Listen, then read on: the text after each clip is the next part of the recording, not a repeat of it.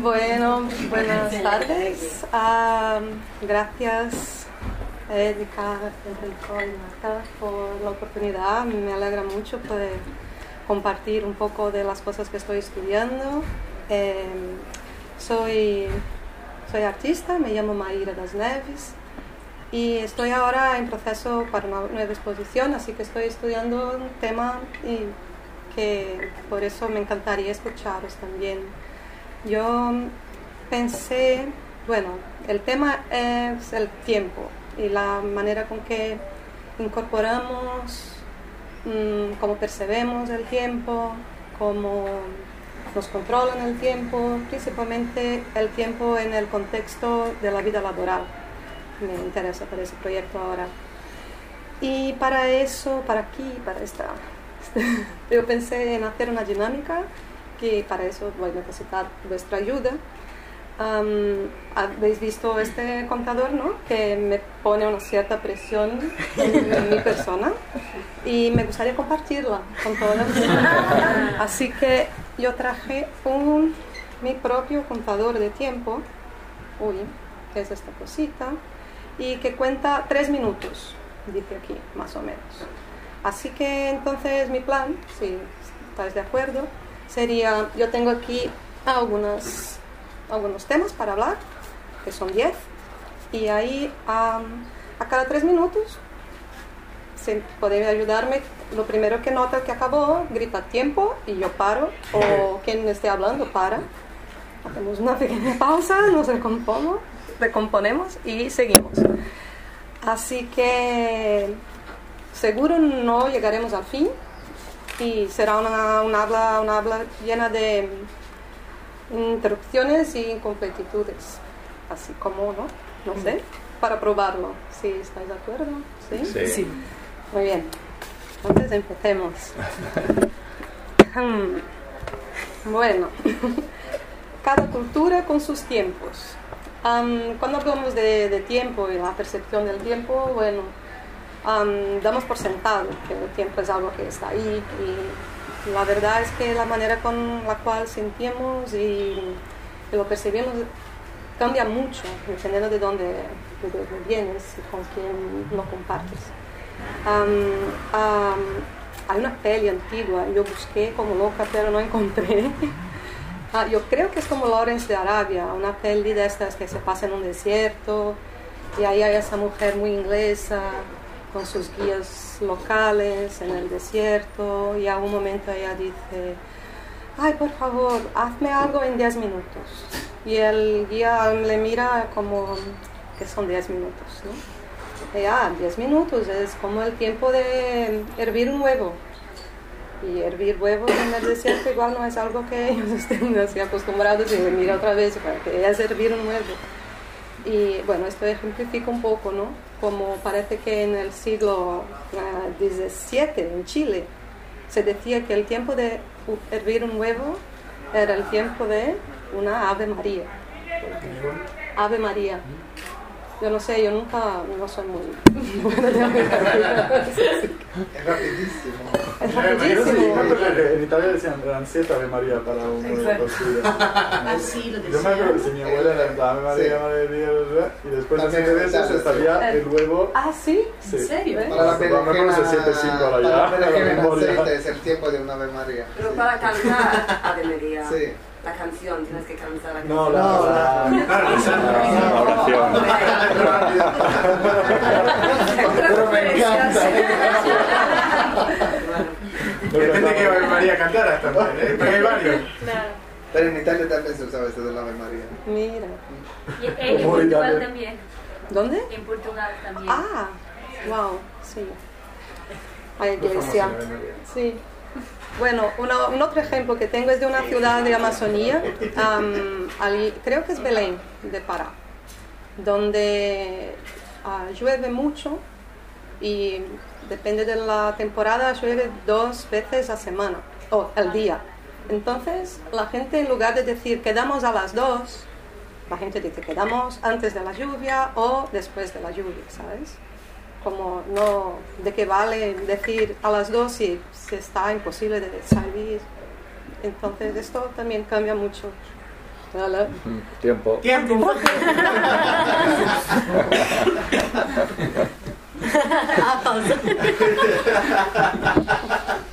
Está buena la dinámica. Sí, sí, sí. Qué bien. Hablemos más del tiempo. Ahora, mm, ah, sí, dice, el tiempo incorporado. Esto es lo que me, yo me flipo.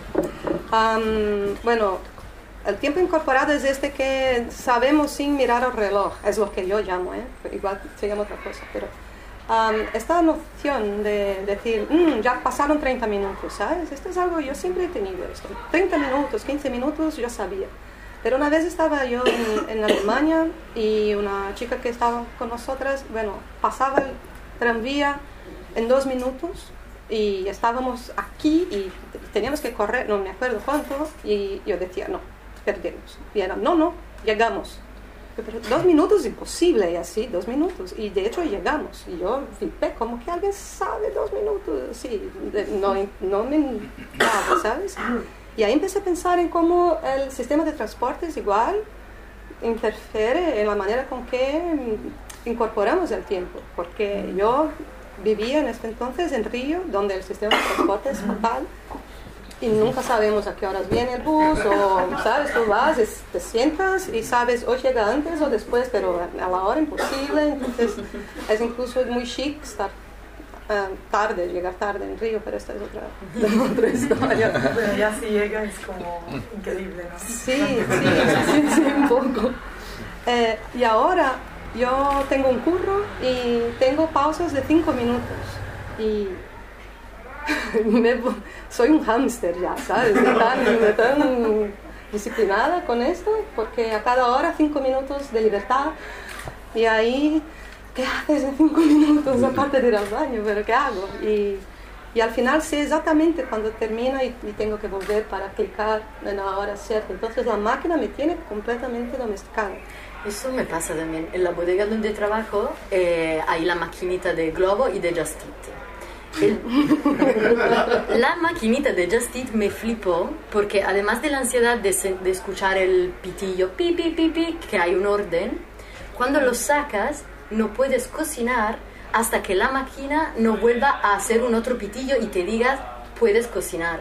Yo digo, pero ¿cómo puede esa máquina saber la situación que tengo yo en el restaurante y, y decirme y hacerme mandar por una máquina, ¿no? No sabe lo tiempo de, de cocción y de, de nada, de, de cómo yo. Pero yo no puedo cocinar hasta, en teoría, luego yo hago de, como me da la gana. Tengo restaurante a todo. Eh, pero sí, es como hacerte llevar por la máquina totalmente. Pi, pi, pi, ah, ahora puedo cocinar. Sí, y las máquinas hoy parece que fragmentan el tiempo en... Tiempo. Bueno, Estamos pendientes. ok. No había ido, ¿eh? Sí, mira, sí. Ahora. Ah, oh, te sientas aquí tú. Vale. Bueno, contar para controlar. Está justo contar el tiempo, ¿no? Es una herramienta creada en la revolución industrial, más o menos, para explotación del trabajo. El tiempo antes se vivía muy distinto y ahí empezaron a controlarnos, ¿no? Hora de entrar, hora de salir, tiempo libre, tiempo de trabajo. bueno.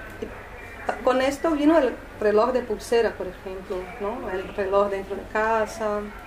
Hay un historiador inglés que habla del tiempo, se llama Thompson, E.P. Thompson, que dice que fue entre 1300 y 1650 que hubo este cambio de la percepción. Entonces fue como pam, 300 años de hacer con que la gente se acostumbrara con otra manera de trabajar y también con otro tipo de control de tiempo. Porque antes el tiempo tenía su como reloj natural el gallo, ¿no? Era con era la alarma oficial, natural, con la cual la gente se despertaba por la mañana. Ahora canta cualquier hora, Flash. Ay, ay, eso. Sí. Incluso. Se han roto. Sí, sí, sí. sí. Se A veces a las 3 de la mañana cantando. Sí. Y también puede ser la iglesia luego, como ese cambio fue... La iglesia era la que no organizaba los relojes también, que estaban en la ciudad, era un reloj grande fuera y, y todo se seguía los horarios de, de misa, las campanas, la iglesia era lo que marcaba también. Eh, además, nuestro calendario es regido por la iglesia. O sea, Sí, gregoriano. sí, Sí, gregoriano, sí. sí, sí. Pero creo que hoy ah, la sociedad ya no sigue el tiempo de la iglesia como tiempo de, de, de Pero, pero re- que- sí. esa, esa tradición Sí, sí. del calendario gregoriano Ujú. y so- solo sobre eso. ¿Hasta qué punto él no es una máquina también? Sí, claro. Que, ¿Sabes? Es que hay, mucha, hay muchas layers. Es como si est- estamos llenos de layers cuando hablamos de gestión del tiempo. Sí, Y algunas están dentro de nosotros. No, siempre están fuera. y el calendario es una de las herramientas de, mm, de dominación colonial también. Al Carlos Fuentes, mexicano, dice que un, un sociólogo pensador mexicano dice que el tiempo hispánico es el vehículo de la tradición occidental, que sí, tragar, hacernos tragar el, este, las- los festivos y los días de la semana es todo tan artificial, ¿no? Incluso en sitios como en Guatemala que tenían sus propios calendarios. Hay alguien que lo ha pillado como reto, ¿eh? Pero sí, muy, muy bien. Ah, el valor de las horas. Yo soy un artista mm, del cognitariado, ¿vale? Es decir, que yo siempre he tenido que trabajar para vivir. Yo no soy una heredera que puedo dedicarme full time a, a mis investigaciones. Y sea trabajando de asistente para un artista o como profesora de inglés, yo ya he hecho de todo, ¿sabes? Y siempre son las horas. ¿Cuánto vale la hora? En esto mi hora vale más, en esto mi hora vale menos. Y así se va calculando tu capacidad de vivir, ¿no? Su- tu valor. Me encanta que la fiscalía quiere saber ah, cuánto cobras al año, pero no nos pregunta cuántas horas has trabajado para llegar en este montante. Así que cuánto entonces am, va- vale de verdad. No sé cuánto hemos hecho, cosas, no sé cómo pensarlo. Porque incluso a mí me parece que las horas trabajadas no son iguales, no son homogéneas. ¿No? Hay horas que va de maravilla, estás bien, has comido bien, te sientes muy fuerte y focada y concentrada y todo va muy bien, pero hay horas que, olvídate, has peleado con tu pareja o tus colegas están haciendo un lío y no puedes concentrarte, no lo sé. ¿Y cómo podemos entonces calcular la vida de esta manera, por horas? ¿No sería mejor de otra manera? No sé, como yo, bueno, no, no entiendo. Por ejemplo, las horas tras comer, ¿no? Yo ahora en mi curro tengo 20 minutos de comida, imagínate. Joder. 20 minutos. Me tienen así, ¿sabes? Como ta, ta, hámster. Y se comes en 20 minutos y vuelves a la pantalla. ¿Y qué? ¿Qué crees que hago yo? Después Cabezazo La otro café, café y no va. Sí, bueno, estas horas, ¿por qué no? mm, ¿sabes? Déjame ir, yo me voy. Mañana vuelvo con toda mi... Porque eso ignora completamente los ritmos del cuerpo, los ritmos vitales, ¿sabes? Y no somos máquina, pero la máquina exige cosas y no, bueno, estamos muy... Y que esa máquina, depende de la persona, también varía, porque hay gente que produce mejor por la mañana y gente que produce mejor En mi de trabajo noche. no hay horario, o sea que ellos, mm, la persona tiene que cumplir con objetivos. Y puedes trabajar por la mañana, puedes trabajar por la noche, los fines de semana, no le importa nada a nadie.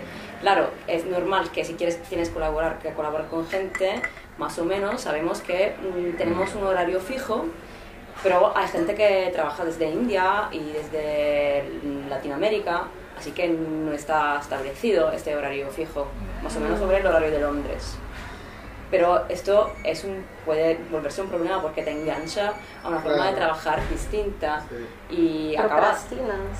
procrastinas, estás más enfocado cuando trabajas Pero también cuando te enganchas no puedes parar de trabajar y puedes trabajar durante, bueno, hasta Tipo en de la Estados. Unidos ahora las empresas tecnológicas tienen esta cosa que unlimited vacation, no te ponen ilimitado. Ilimited. Sí, pero realmente Pero te ponen objetivos, es o sea que tú no de- puedes de realmente sistema, de o sea, es simplemente para engancharte aún más, porque Y si no cumples, claro, Tiempo. te despiden.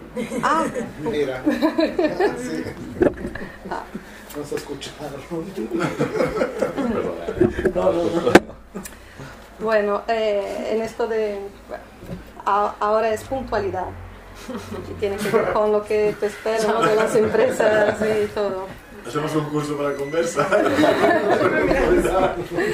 Ah, la primera vez que me acuerdo pensar en relación tiempo-espacio, sí, fue cuando estaba en el instituto y tenía que llegar a clase y había esta colina entre mi casa y el instituto. Y para llegar ahí yo tenía que subir y bajar, que era el camino más rápido, o darle la vuelta, que tardaba más. Y como la clase empezaba muy pronto, yo siempre quería dormir más. Y era este conflicto. Y siempre iba por la colina pensando, ¿por qué todo mi futuro depende de estos dos minutos que entro no en este momento? Si perco el puto examen, perdón. Y, ¿sabes? Y la verdad es que este mismo Thompson dijo que desde entonces ya inventaron esto de las escuelas muy rígidas para ya hacer con que los niños se acostumbren con la puntualidad, con el tener tareas todo el día, que antes no era así, y, y hacerlos acostumbrarse con la fatiga, ¿sabes? Y, y sí, en la escuela eso era, no sé, me acuerdo de ser muy horrible. Y como decía de Río, por ejemplo, que llegar tarde es muy chic, es porque en Río es una ciudad colonial, de histórico colonial, ¿no? Donde trabajar nadie lo ve muy bien, porque es nadie de verdad, porque había la élite que si trabajase perdía su estatus de nobles, que ya estaba muy mal por estar en Brasil, es porque noble muy, muy buen- bueno. Entonces había los, los negros esclavizados que tampoco les gustaba la manera con que trabajaban, obvio, y los indígenas que no entendían ni el concepto y también estaban medio esclavizados, pero, o sea, desde esta mezcla, hoy en Río, lo guay es llegar media hora atrasado, ¿sabes? Como la gente, mm, lo guay es pasar todo el día en la playa, o por lo menos parecer que tú no dependes de trabajo, ¿sabes? Como estar muy así con pelo de, de mar, con cara de quien acaba de salir de la playa. No, yo no tengo que trabajar, ¿no? Yo soy muy-. ¿Cómo Todo- hacen? yo no entiendo, yo no soy de Río, ¿eh? yo viví ahí, yo soy de São Paulo, es una ciudad más voltada al trabajo, donde la puntualidad es al revés, ¿no? Si pliegas en la hora, ahí es mal visto. Tienes que trabajar más lo que lo te, lo que piden y si pliegas an- antes, es malo. Te ven, ven como alguien que no da todo por la empresa, ¿sabes? Ahí la puntualidad es... bueno, Ah, se tolera 10 minutos normal de, de retraso. Aquí no sé muy bien, aquí me parece que es más, no es Alemania, pero... ¿Alguien quiere decir tiempo? Tiempo.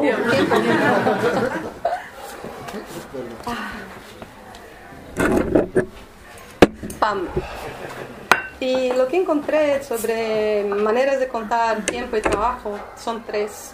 Am, había, bueno, hay los tiempos regidos por tareas, que es como tiempo de taller, tiempo artesano, tiempo de campesinos. Hay el tiempo del reloj, que es el tiempo industrial, que am, se organiza tiempo libre y tiempo del contratante, ¿no? Y hay el tiempo de hoy, que es el tiempo, no sé, el tiempo-espacio fluido o líquido que, que es Eso un- que también decía que es un Sí. tiempo por tarea y vacaciones ilimitadas, pero en el mientras no, no desconectas mucho. Sí, es, es fluido, es continuo y fluido. En plan, te tomas vacaciones, pero sabes que tienes que acabar esa tarea, ¿no? Sí. Después de las vacaciones, como... Es muy difícil cuando eres autónomo y has estudiado una carrera y te han programado para ser empleado y para encajar en unos tiempos, ser capaz de desconectar la cabeza y decir, me cojo vacaciones, paro. No, o sea, estás en la playa, estás. Y el, el presupuesto este que me han dado, o sea, Sí. Que pienso que las empresas se están yendo también hacia esto, porque con el hecho que no te quieren dar un tiempo fijo, Claro. te dan objetivos y realmente tú te sigues dando vueltas también el fin de semana, que dices, bueno, a ver si... Y acabas trabajando más horas. Sí, es muy difícil autoorganizarse. Bueno. Cuando empecé con esto, yo venía de trabajar como autónoma, entonces yo gestionaba mi tiempo, no tenía na- nadie, bueno, yo gestionaba los objetivos y, y todo lo que era mi tiempo. Y cuando me dijeron que estaba libre de gestionar mi tiempo, dije, joder, ¿y ahora cómo lo hago? ¿Cómo lo monto esto? Entonces, ¿tengo tiempo para hacer lo que quiera? No, porque claro, eh, te ponen un montón de objetivos, tú tienes que cumplir con cosas, te piden cosas y tienen tu aplicación en el móvil y que te mira ahí como su pelotilla amarilla o roja o verde, dependiendo si estás ahí o no. Puta Y entonces alguien te está, te está mirando. Si tienes proyectos, porque cuando yo mm, era autónoma también, cuando no tenía proyectos, tampoco estás libre, estás en- agobiada buscando es peor otro. porque no tienes trabajo, no tienes dinero y estás todo el rato Sí. pensando en trabajo. Ya, ahora tengo, li- tengo el tiempo no, libre, fatal, pero no fatal. tienes plata para disfrutarlo ni tranquilidad, ¿no? Porque Ahora, cuando yo vine a vivir a Barcelona, de Argentina, el- a mí me, pasa, me parece que el tiempo pasa mucho más rápido aquí que allí. Mucho más rápido. El día dura menos. mm, Es una. ¿tienes alguna ¿De qué parte de Argentina sos? claro, por eso. Dos horas y media para llegar Sí, sí, sí, claro, es como... Fíjate si está... Tiempo. Oh, oh, sí. Sí. Am, En la última carta nos va a dar la solución. no, hay más. Es que por tiempo no vamos a llegar a la última. media hora antes. Este ahora trata de descanso, que bueno, de vacaciones. Antes de esto hay el tiempo de, de- de dormir y creemos que necesitamos ocho horas cada noche. Nos han ne- inculcado, no sé cómo se dice, que esto es, natural y si no lo hacemos nos sentimos fatal e incluso se patologiza y todo lo demás. Pero parece que, yo creo que también fue una manera de controlar mejor nuestras horas disponibles para la producción, para el trabajo. Porque antes la gente no, no dormía toda la noche. Se despertaba a las 12 aquí en, en Europa, hay relatos ¿no? que la gente se despertaba a la medianoche para comer, para follar, para disfrutar, no sé, y ahí volvían, volvían a dormir. Que el, el sueño no necesariamente sigue directo ocho horas y se podía dormir escuchando al ritmo vital de los cuerpos. ¿no? Hay un libro que me, bueno, que me hizo pe- pensar en esto, que es de un misionario estadounidense que se fue a vivir con los pirañas en Brasil. Y es una tribu, una tribu, una aldea, un pueblo mm, poco contactado, muy poco contactado, que ellos no duermen ocho horas, ellos duermen como cuatro y nunca a la vez. Siempre hay gente despierta en la, en la, en la aldea, no sé, bien, no sé cómo se llama. Aldea. Aldea, ¿no? Aldea. Aldea. Siempre hay gente, porque hay actividades que son nocturnas, ciertos, ciertos animales se cazan por la noche y hay, no sé, la hora de sueño de una madre con un hijo es distinto de un anciano, que es distinto de un cazador, entonces siempre había gente despierta y siempre había gente durmiendo, no sé, y todo de una manera muy orgánica. Y eso me, me flipó, como, ¿por qué entonces una noche de, de cinco horas? A veces no está mal dormida, a veces lo que necesitas es dormir un poco, hacer la siesta. Aquí hay la cultura de la siesta, ¿no? Pero ¿cuán- ¿quién de verdad puede hacerla? No sé, ¿hacéis la siesta? Yo cuando, yo cuando soy tan cansado que no puedo más, como soy Pues- autónomo, he hecho una siesta. Claro. Pero no lo tengo como una rutina que todos los días es cuando Sí. ya no puedo más. Sí, yo veo que algunas tiendas cierran y mm, me da mucha rabia porque yo estoy ahí, están cerradas y ¿cómo podéis dormir? Pero qué bien, ojalá estén descansando. Pero, sí, Luego también esto que estabas diciendo, o sea, me, Me viene mucho la- el, el tema de la, de la producción, de los tiempos de producción, de que hemos dado por hecho que la jornada laboral son 8 horas, cuando sabemos que el cerebro humano no es capaz de estar concentrado más de 20 minutos en algo. Claro. Que es una locura. Entonces, eh, mi cuñado, que es abogado, me contó una vez que en una reunión flipó porque por parte de su bufete o del lado del cliente iba él y por el otro lado eran unos abogados eh, o negociadores japoneses y había seis tíos. Y dice que alucinó porque empezaba uno a hablar y a los cinco minutos hacía pum, como shut off. Se, se ponía a dormir y seguía el siguiente. Adoro. Para estar full concentrados. Entonces, a cinco minutos, puff, era como cinco robots, pim, pim, pim, pim, encendiéndose y apagándose. Pero claro, concentración máxima. ¿Será que viene de ahí el power nap? Que, Pues no lo sé, igual, Que no esto sé. también es algo que yo flipo. Parece que fue inventado ahora, pero igual no. Igual es... No lo sé. Aparte en Japón es súper interesante porque estar trabajando y quedarse dormido es aceptable y está bien reconocido porque significa que estás dejando todo por tu trabajo. Entonces estás tan ahí que bueno, estás muy cansado y te dormís. Yo vi que incluso la, la gente duerme por la calle. y también Sí. es normal, ¿no? Están los dos cafés también, que son cafés con camas. Sí. Mi sueño, café con imagínate todo. Y en los aeropuertos también hay camas. Y aquí no. No. Y. Pero A por lo partir menos de ahora, aquí, si estás en Barcelona, en la calle. Por favor. Pero aquí se puede sentar en la calle, me encanta. En, Sí. en São Paulo, en Río, um, apenas hay bancos. ¿sí? Y cuando hay, tienen protección ante morador de calle, ¿sabes? Para, no, para que no te... No se puede dormir en la calle, pero... Tiempo. Tiempo. También por eso. ¿Qué Bueno. Am, la idiorritmia o idiorritmia, no sé. Y la sincronía social. Am, la idiorritmia, es decir, el ritmo propio, el ritmo del, del cuerpo. Y viene de este libro de Roland Barthes, el Cómo vivir juntos, donde él cuenta la historia de esta es una, un grupo de monjes que se llaman Paramikri, que son anacoretas, viven aislados así en una montaña, no sé. Y, y ellos viven de manera idiorrítmica, cada- están aislados incluso entre ellos, cada uno vive en su sitio ah, con sus ritmos, con sus tiempos. Y se sincronizan muy poco, como a fechas especiales para ciertos rituales, pero que lo más importante es respetar el ritmo de cada cuerpo. Y la verdad es que para estar en sociedad se entiende que necesitamos sincronía o no, no coincidimos. Y muchas cosas necesitan puntualidad, o, o- o nos dicen eso. ¿no? Lo sé, porque ah, hay otras culturas y otras maneras de organizar para quedarse, como después de la lluvia, ¿no? O- pero bien. Al respecto al, ritmo corporal y cómo que eso puede coincidir con máquinas, ¿no? No lo sé.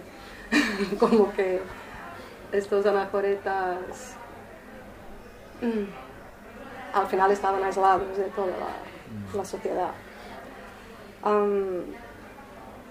De hecho, a veces me parece que muchas, muchos amigues para coincidir, para quedar, yo tengo que inventar proyectos en común, porque ahí sí puedo pasar rato con ellos, ¿sabes? O si esperamos a ver si la vida nos hace coincidir, no coincidimos nunca.